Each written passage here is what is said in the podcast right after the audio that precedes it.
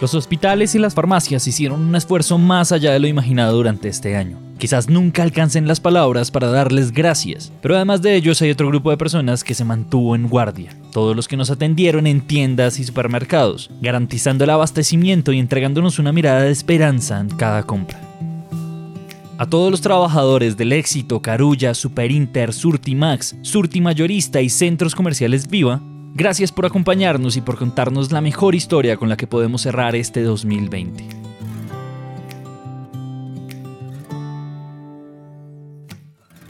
Esto es Juntos Construimos País, un podcast de Grupo Éxito en coproducción con Naranja Media en el que contamos las historias que hay detrás de las personas que todos los días trabajan por Colombia.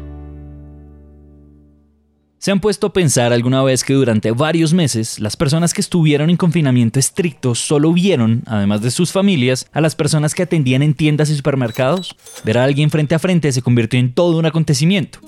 Comenzamos a mirarnos más, a saludarnos de verdad, sin abrazos, pero con un verdadero gusto y atención.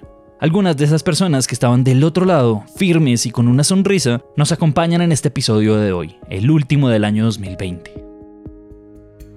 Giselle Andrea Palmito. En estos momentos soy líder de ventas no alimentos de Textil Hogar Bazar. Llevo nueve años directamente con el éxito. Al mismo tiempo inicié en la universidad y mientras estudiaba pues trabajaba. Mi nombre es John Jaime Andrade, tengo 33 años, pertenezco al grupo éxito. Me desempeño como coordinador de abastecimiento y ventas Puber. Tengo cinco años en la, en la compañía. Manejo los negocios de comidas preparadas, panadería, Puber y carne rojas.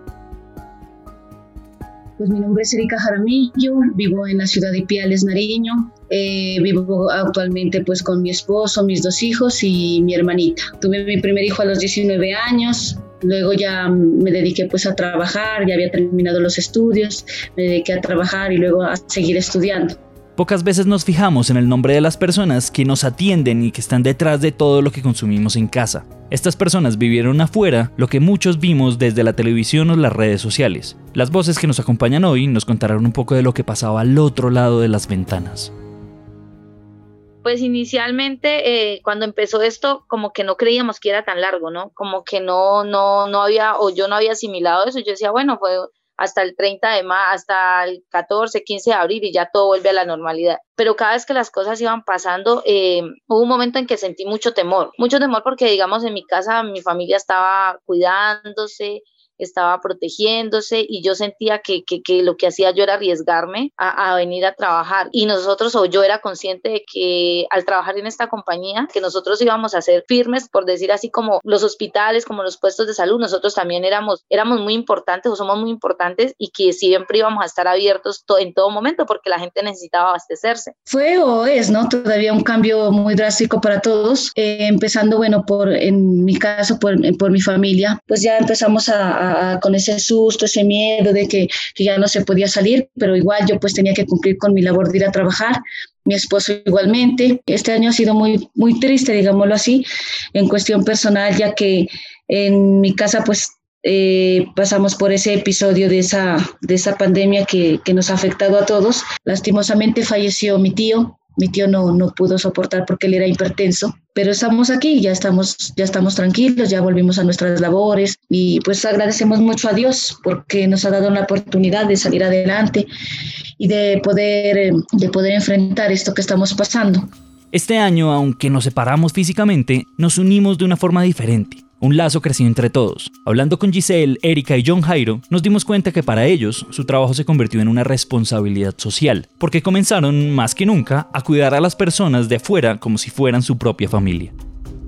Giselle, como buena líder, analizaba todo lo que pasaba constantemente a su alrededor y esto nos contó. El tema de las ventas se vio muy afectado al comienzo de la pandemia. Ya eh, lo que menos se movía era el área de textil hogar y bazar prácticamente todo el mundo salía a mercar, las personas que podían salir salían era a comprar PGC productos de mercado, pero no se movían los alimentos, entonces las ventas empezaron a caer, restricciones, había ley seca, en, en las noches había toque de queda. Además nos contó que se dispararon las ventas de ropa interior y deportiva, y es que en casa pues las cosas van a otro ritmo, y los que dormían con camisetas viejas comenzaron a comprar ropa para estar en casa.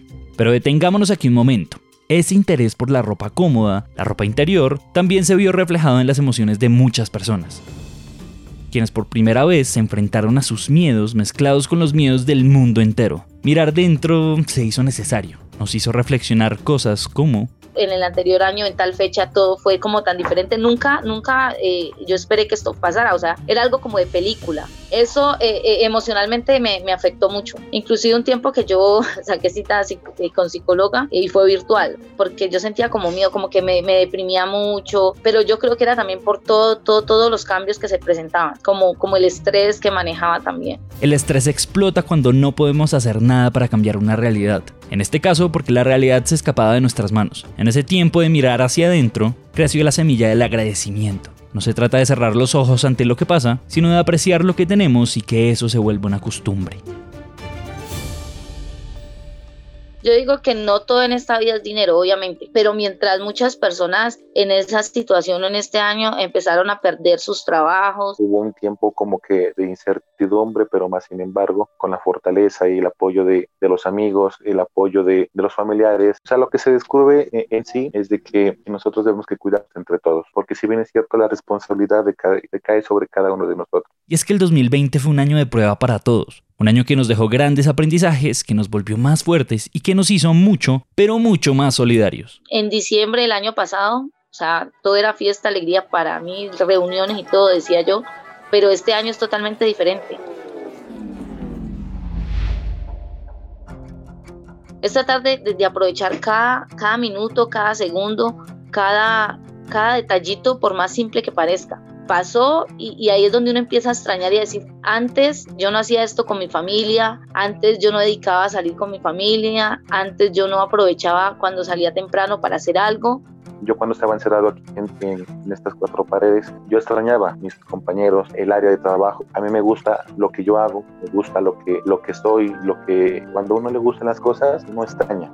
Lo que más amamos es lo que más extrañamos. Gran lección de este año. Y eso no solo habla de nuestras familias. Extrañamos amigos, extrañamos compañeros de trabajo, a los vecinos, maestros y hasta las personas que no hemos conocido. Eso sí, estamos aquí por esa fuerza especial que nos dieron las personas que amamos y todo aquel que sin darse cuenta nos llenó de esperanza mi fuerza de salir adelante y de seguir con esta lucha, dijo, de, de, de, sobresalir, es mis hijos, mis hijos, mi esposo. Ellos, mi familia ha sido un gran apoyo también para mí y eso ha sido lo que me ha fortalecido y me, me da fuerzas cada día de salir adelante. Y yo me desfallezco, pues desfallecería a los demás, ¿sí me entiendes? Entonces yo soy la que, ese pilar y esa fuerza que yo tengo que darle a los demás y por ellos yo lo hago, por mis hijos, por mi hermana, por mi marido. Pero más sin embargo, dentro de, de este tipo de de, novedades que se presentaron, uno ha tomado como que esa fortaleza para poder afrontarla. Lo que más se fortaleció después de todas estas cosas que han pasado ha sido, eh, digámoslo, el clima laboral. Ahora somos más unidos, pensamos que hoy estamos y mañana quién sabe. Entonces, hoy lo hacemos, hacemos las cosas como con más, con más sentido de pertenencia. De pronto antes no pensábamos, no pensábamos así. ahora nos damos cuenta que, que, el día a día pues tenemos que vivirlo al máximo, que tenemos que, que estar más unidos, trabajar más en grupo y, y siempre lograr las metas pues que, que, se, que uno se propone en la vida. Este para nosotros es uno de los grandes regalos y aprendizajes de este año. Un año en el que la familia se expandió porque empezamos a cuidar la vida de los otros, a preocuparnos por estar bien, pero no solo por nosotros, sino por los que nos rodean. Nos unimos sin necesidad de abrazarnos, porque el interés de que el otro siguiera adelante nos hizo entregar palabras y miradas que antes teníamos dispersas en el celular. El 2020 nos separó, sí, pero también nos unió de una forma que esperábamos durante mucho tiempo.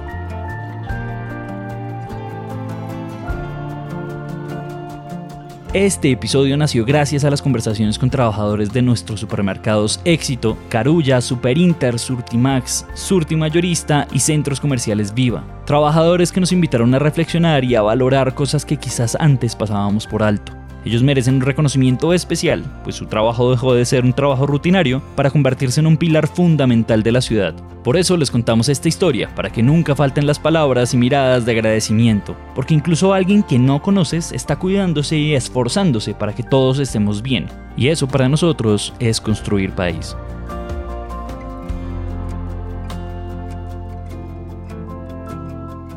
Este episodio fue producido por Lorena Salazar. El diseño de sonido es hecho por Juan Diego Bernal. Recuerden que todo nuestro contenido está alojado en la plataforma Spreaker.